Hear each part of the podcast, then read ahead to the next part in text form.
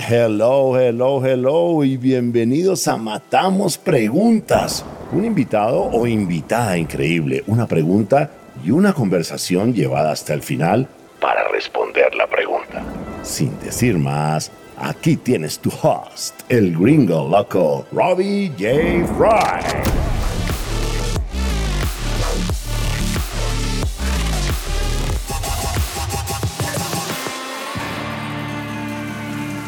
Hola, hola, hola, ¿cómo estás? Bienvenidos a Matamos Preguntas. Mi invitada es Viviana Quintero Salgado, asesora técnica en Aulas de Paz, asesora técnica en Universidad de los Andes y Asociación Grupo Opciones. Antes de comenzar, quiero decir, este es un tema muy, muy pesado. Si esta conversación conecta contigo y quieres hablar con Viviana, puedes hacer clic en su nombre aquí en la descripción y dirigirte a su LinkedIn en enviar un mensaje. Además, perdimos una parte de la conversación con consejos y recomendaciones debido a problemas de conexión a Internet. Así que si sientes que necesitamos otro episodio por el tema, por favor, dime y de una. Y ahora, la pregunta que matamos es, ¿qué implica la ciberseguridad para niños.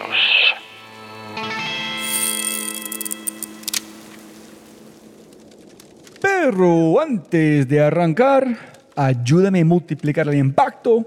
Te matamos preguntas regalando una reseña en Spotify o en tu player favorito. Y cuenta al mundo que amas matamos preguntas. Y lo más importante, quiero celebrar las empresas que hacen posible este podcast. Voy a decirte una palabra y quiero que pienses en las primeras palabras que te vienen a la mente al escucharla. Y la palabra es abogados. Estoy dispuesto a apostar que las palabras que imaginas no son tan positivas. Sin embargo, son súper, súper importantes y especialmente si tienes una startup. ¿Por qué? Escuche bien, el 28% de todas las startups fracasan debido a algo legal. Uf, esto también me sorprendió. Por eso tuve que saber más cuando escuche acerca de Philo. Abogados que sí, sí saben de startups. Cualquier duda que tienes sobre el mundo legal y startups, Philo Legal tiene la respuesta. Y si estás en modo fundraising, o estructuración para rondas de venture capital, tienes que usar su servicio Philo Scale. Es decir, en cualquier momento de un startup, Philo es el abogado que sí vas a amar. Nosotros usamos Philo y los amamos. Philo es una parada obligada para cualquier cosa legal con tu startup. Corta la corbata y visita a las personas que hacen el mundo legal más humano haciendo clic en el link philo.co o philoscale.co para temas de fundraising. Philo, baby. Y con ese dicho, matemos preguntas. Viviana, ¿cómo estás? Siempre puedes ganar más plata, no más tiempo. Muchas, muchas gracias por su tiempo. Estoy súper, súper contento de tenerte aquí mira, lo que haces es tan importante y estoy muy ansioso por preguntarte qué implica la ciberseguridad para niños. Pero antes de que respondas, por favor, cuéntanos un poco sobre ti. Castíganos, por favor. Bueno, yo soy Viviana Quintero, soy psicóloga, trabajo hace más de 15 años en temas relacionados con protección a la niñez en línea acá en Colombia. He trabajado en diferentes proyectos relacionados como con una articulación intersectorial para proteger a la niñez en los espacios digitales. Trabajé también por un tiempo en el montaje y la puesta en marcha de la línea de reportes www.teprotejo.org. Soy analista de materiales de abuso sexual en Internet y actualmente trabajo como consultora para diferentes ONGs, universidades que hacen investigación en protección a la niñez en línea. Listo, ahora vayamos a la pregunta Bueno, si te parece, arranquemos por el principio, cómo llegué yo a trabajar en este tema. Hace ya varios años yo trabajaba en una ONG que se llama Red Papás. Red Papás es una ONG que trabaja en Colombia para garantizar los derechos de niños, niñas y adolescentes. Ellos trabajan principalmente con adultos y por allá más o menos tal vez sería como el año 2010 empezaron a generar un sistema de reportes para reportar situaciones que afectaban a los niños eh, en general. Esto no era como nada particular en línea. Ese sistema empecé a montarlo yo y un día por cosas de la vida llegó un reporte, una denuncia de una situación de abuso sexual en línea. Y esta denuncia venía acompañada con material de explotación sexual. Esto quiere decir unas fotografías donde había una persona menor de 18 años siendo victimizada sexualmente. Entonces, el primer acercamiento que yo tengo con este contenido y ese acercamiento a mí inicialmente me dejó muy impactada. Tal vez si tú me hubieras preguntado en esa época si yo hubiera seguido trabajando con esos contenidos, te digo, no, Robert, jamás haría eso, yo jamás me metería en eso, yo jamás miraría eso, pero con el paso del tiempo, ya luego montamos la línea de reportes Te Protejo, que era específicamente para procesar este tipo de situaciones y ahí empecé ya como a meterme más en este tema. Yo empecé a trabajar principalmente en prevención, en cómo hacer, por ejemplo, que las familias, que los colegios pudieran ayudar a los niños a estar más seguros en línea, pero poco a poco ese trabajo en prevención me fue llevando también con el otro lado, que era más el lado del delito. Entonces ahí comencé a trabajar con Te Protejo, a empaparme más, digamos, uh, un poco como de toda la problemática, de toda la situación que estaba ocurriendo con los niños y por esa vía resulté metida en este cuento. Este cuento es el cuento de la seguridad digital para los niños. Básicamente, en lo que yo trabajo es ayudándoles, por un lado, a los niños a entender cuáles son esos riesgos a los que podrían estar expuestos en Internet, pero también ayudándoles a sus familias a acompañarlos de una manera que les permite estar más seguros en línea. Entonces yo trabajo por un lado con los niños, pero también trabajo con adultos. Y aparte también trabajo con los tomadores de decisiones, ayudándoles a tomar decisiones que sean más amigables o que permitan que los niños estén más seguros en el espacio digital. esto es pesado. Entonces, ¿cómo empezamos o por dónde empezamos a mirar la ciberseguridad para los niños? ¿Dónde arrancamos? Bueno, ejemplo, nosotros como adultos nos acercamos al entorno de ciberseguridad. Lo que suele pasar es que no lo imaginamos como una cosa técnica asociada a aparatos, a infraestructuras, pero es importante que nosotros sepamos que un gran componente de la ciberseguridad es el comportamiento y la conducta humana. Yo puedo tener la mejor seguridad del mundo, pero si como persona no tengo prácticas ciberseguras, entonces eso va a incidir en que voy a estar expuesto a algún tipo de riesgo. Entonces, al estar asociada con los comportamientos, es algo que tiene mucho que ver con los niños, niñas y adolescentes en la medida en que en la actualidad nosotros estamos en un contexto que es eminentemente digital. Los niños y niñas crecen en un entorno digital y es necesario que nosotros los empecemos a educar para esa seguridad digital y para que ejerzan una adecuada ciudadanía digital. En esta medida, digamos que, por ejemplo, enseñarles a los niños desde edades muy tempranas cómo reconocer un contenido que puede ser riesgoso, cómo reconocer una interacción riesgosa en línea, cómo identificar, por ejemplo, la veracidad de la información que encuentran en líneas. Este tipo de acciones también inciden en la creación de entornos digitales seguros.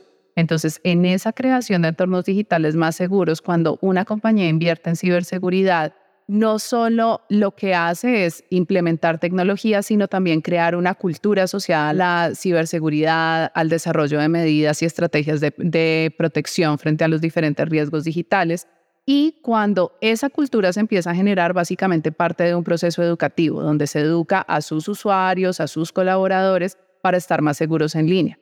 Cuando esa educación nosotros la hacemos con los adultos, eso tarde o temprano incide en los niños, porque estos son adultos que, por ejemplo, cuando hagan su proceso de acompañamiento con los niños, les van a enseñar cómo estar más seguros en línea, qué prácticas implementar para mantener la protección de sus datos, de su información. Y entonces eso va a tener, digamos, un impacto también a nivel de niños, niñas y adolescentes y a nivel de la generación de unos entornos digitales que son mucho más seguros. Cuando hablamos por primera vez me contaste sobre como ciertos tipos de, de contenidos que hackean el cerebro de los niños. Y en consecuencia sus comportamientos y percepciones del mundo. ¿Puedes darnos más contexto o algo más al respecto de ese tema, por favor? Ok, entonces mira, por ejemplo, ahorita un tema que es muy recurrente en los contenidos que consumen los niños, niñas y adolescentes, sobre todo a través de Internet, una cosa que ha empezado a pasar, sobre todo después de la cuarentena, es que los niños empezaron a acceder a plataformas y contenidos a edades cada vez más tempranas y en muchos casos, por ejemplo, sin supervisión adulta. Entonces, ¿qué es lo que ocurre? En Internet nosotros tenemos de todo, tenemos todo tipo de información, pero muchas veces se encuentra información para la cual todavía el cerebro de un niño no está preparada. Por ejemplo, ¿qué tipo de información podría ser esa? La información sexual, donde encontramos, por ejemplo, los contenidos sexualizados, los contenidos pornográficos, los materiales de explotación sexual infantil. En general, como yo se lo explico a los niños, es personas que aparecen desnudas o con sus partes privadas descubiertas. Cuando esto le aparece a un niño en una pantalla, genera unos efectos dentro de ese desarrollo cerebral. Entonces, por un lado están los contenidos sexuales, por otro lado tenemos los contenidos violentos. Estos son contenidos donde las personas que aparecen en ellos se hacen daño a sí mismos o a otros y que básicamente, digamos, este tipo de contenidos lo que hace es que entra a normalizar ciertos comportamientos o ideas en la mente de los niños. Comportamientos como cuáles, que está bien interactuar de forma sexual con otras personas, que en el caso de los niños por el momento del desarrollo en el que están, pues se convierte en una idea súper, súper riesgosa porque, por ejemplo, reduce todas las barreras naturales que los niños tienen frente al abuso sexual. Pero, por ejemplo, en el caso de la violencia, una cosa que pasa es que normaliza la violencia en la mente de los niños. Entonces, digamos, cuando un niño tiene acceso a este tipo de contenido a edades muy tempranas y va creciendo accediendo a ese tipo de contenidos, lo que va a pasar es que vamos a tener adolescentes o adultos que no reaccionan para frenar o contener la violencia. Entonces, esto casi que se va convirtiendo en una bola de nieve que va haciendo que nosotros como usuarios de Internet, en lugar de contribuir a que Internet sea un espacio más seguro, contribuyamos a que Internet sea un espacio mucho más riesgoso para todos. Uf, eso es aterrador, realmente aterrador. Estoy bastante seguro de que la mayoría de los padres, como yo, adoran a sus hijos y nunca querrían o nunca queremos lastimarlos. Pero, ¿qué es lo que no estamos entendiendo o en qué estamos fallando como padres? Mira, esto es básicamente por la comprensión que nosotros como adultos tenemos de los celulares. Nosotros pensamos que un celular es equivalente a una Barbie o a un Hot Wheels, que es como un juguete. Sin embargo, hay cosas que perdemos de vista y es el nivel de estimulación que genera en el cerebro un dispositivo como el celular. Entonces es una estimulación que parte, por ejemplo, con la pantalla. Estas pantallas que nosotros utilizamos ahora tienen algo que se llama la luz azul, que lo que hace es activar los centros de vigilia en nuestro cerebro. En el cerebro de un niño lo que hace es que ese cerebro esté mucho más atento a la pantalla y quiera estar conectado a la pantalla. Afecta también los ritmos y la higiene del sueño e impide, por ejemplo, que los niños consigan el sueño más tempranamente o de una forma adecuada. Otra cosa que tenemos, por ejemplo, son las notificaciones, que básicamente son luz, sonido y movimiento. Y esto para un cerebro en desarrollo, si tú miras, por ejemplo, los juguetes para bebés, eso es lo que tienen, luz, sonido y movimiento, porque eso es lo que estimula la generación de conexiones neuronales y la atención de los niños. Y en un celular los tenemos los tres. Pero además esa luz, ese sonido y movimiento que nosotros en un celular vemos en forma de notificaciones, está además informándonos que hay alguien que quiere conectar con nosotros. Tiene además una estimulación social, que en el caso, por ejemplo, de los preadolescentes y los adolescentes es sumamente llamativa porque en ese momento los seres humanos estamos en un proceso de desarrollo donde ponemos la atención afuera y los referentes para nuestra vida se vuelven nuestros pares y las personas que están fuera de nuestra familia. Entonces esa estimulación social ahí empieza a sumar. Otra estimulación que tenemos está, por ejemplo, en la reproducción infinita, el scroll infinito que tenemos también en las diferentes plataformas que hace que bajemos y bajemos y siempre haya un contenido novedoso, que esto para un cerebro de un niño es sumamente llamativo. Y finalmente, los algoritmos de inteligencia artificial que presentan contenidos en las redes sociales, por ejemplo, que resuenan con nuestros gustos y creencias. Entonces ahí nosotros tenemos una cantidad de estimulación que toda va a llegar al cerebro más primitivo, al cerebro más instintivo, y donde todavía, por ejemplo, en el caso de los niños no tenemos la parte del cerebro, que es como todo esto de la corteza prefrontal, que es lo que tenemos como detrás de la frente, que es la parte que regula la conducta y el comportamiento. Entonces nosotros tenemos un cerebro que todavía está en desarrollo, que es todavía muy inmaduro, que no puede refrenar el instinto, que está siendo súper estimulado para que responda desde el instinto. Entonces, ¿qué va a pasar? Muchas veces nosotros como adultos no tenemos conocimiento de esta información, que es desarrollo cerebral básico de los niños y niñas, y pensamos que el celular es un buen juguete, que se lo podemos entregar a los niños y que ellos por su propia cuenta van a poder frenar el impulso a interactuar con una pantalla. Pero lo real es que con tanto nivel de estimulación en un cerebro tan inmaduro, los niños no están en capacidad de poder desconectarse. Si tú me hicieras una pregunta de qué es lo que realmente necesita un niño de un adulto, es que los enseñemos a desconectarse más que que los enseñemos a estar conectados a Internet. Nosotros en este momento estamos en un momento muy afortunado de la investigación porque ya, por ejemplo, podemos empezar a tener niños que crecieron con tecnología, que están llegando a la edad adulta o a la adolescencia y donde podemos empezar a ver estos impactos. Entonces, ¿qué cosas, por ejemplo, se han visto? Que la exposición prolongada a celulares y pantallas afecta algo que se llama las funciones ejecutivas. Las funciones ejecutivas son, haz de cuenta, la torre de control que nosotros tenemos en el cerebro. Entonces, con las funciones ejecutivas es con las cuales nosotros como seres humanos podemos autorregular nuestra conducta, con las que nosotros podemos orientar nuestra motivación, enfocar nuestra atención. Son todas las que nos permiten hacer la regulación del comportamiento. Entonces, lo que se ha encontrado es que cuando los niños están expuestos a pantallas desde edades tempranas, hay un efecto negativo en el desarrollo de esas funciones ejecutivas, es decir, es difícil que se desarrollen, por ejemplo, son niños a los que les cuesta más autorregularse, enfocarse en la atención, orientar la motivación, y esto pasa siempre que se presenta o que se expone a los niños a edades tempranas a pantallas.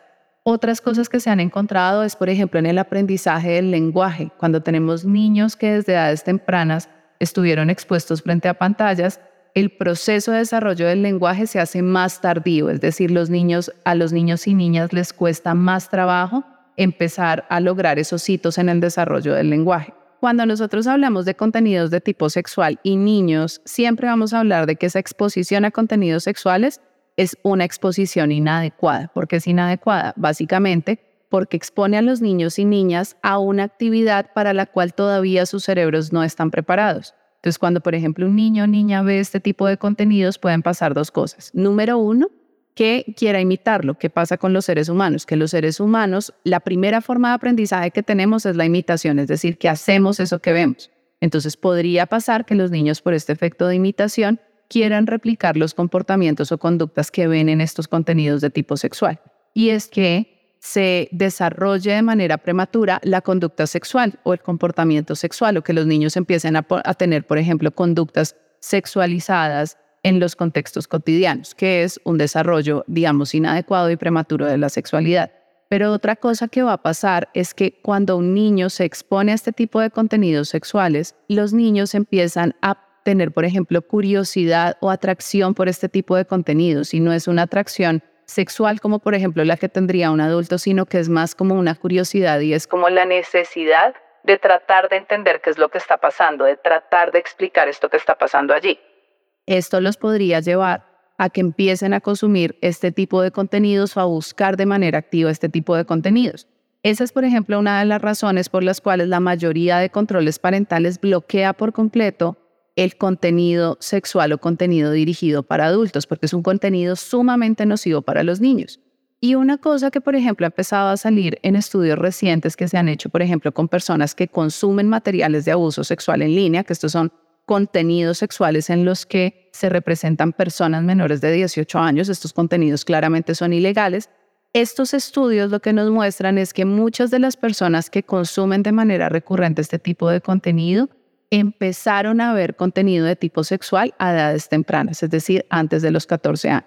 Entonces, cuando nosotros empezamos a ver esto, empezamos a pensar que la exposición a este tipo de contenidos efectivamente sí es nociva para los niños, sí genera impactos en el largo plazo, pero sobre todo puede generar un doble efecto. Por un lado, de victimización de los niños, porque cuando un niño se expone a este contenido sexual, está siendo víctima de una forma de abuso sexual, pero por otro lado, puede ser que estos niños más adelante sean utilizados, por ejemplo, por agresores sexuales en línea para producir más contenidos o incluso que en el futuro niñas y niños que han estado expuestos a este tipo de contenido empiecen a buscar este contenido activamente. Entonces, este tema de los contenidos sexuales a veces parecería un tema menor o un tema al que no se le presta mayor importancia, pero sí es muy importante que nosotros como adultos estemos muy atentos, sobre todo porque es un contenido altamente disponible en Internet. Y por ejemplo, en el caso de quienes somos papás y mamás, una cosa que va a ser muy importante es que cuando un niño tiene una duda en sexualidad y no la resuelve con sus papás, antes la podían resolver con sus amigos, pero ahora la resuelven buscando en Google. Y cuando se busca sobre sexualidad en Google, lo primero que aparece no es información sobre educación sexual, sino pornografía, que es una forma distorsionada de la sexualidad, una visión distorsionada de la sexualidad que además normaliza las violencias sexuales y las violencias basadas en género. En este sentido, es importante, por ejemplo, educar a los niños en sexualidad, establecer filtros de contenido que impidan el acceso de los niños a edades tempranas a este tipo de contenidos y sobre todo mantener una actitud abierta para que ojalá nuestros hijos e hijas, cuando tengan dudas, sea a nosotros a los primeros que recurran. Súper. Viviana, mil, mil gracias. Gracias por su paciencia y gracias por su tiempo. Si te gozaste este podcast y te gustaría escuchar más, ojalá que sí por favor, déjeme saber qué invitados, qué temas y qué preguntas te gustaría que matemos. Déjame un mensaje aquí, ¿sí? En Spotify o en cualquiera de mis redes sociales usando arroba robijfry. Y también, si quieres la versión extendida de este podcast, debes ser un miembro de Quinto y puedes encontrar todo en quinto.ai, K-I-N-N-T-O.ai. Muchas gracias por escuchar y siempre puedes ganar más plata, pero no más tiempo. Chau, chau, chau.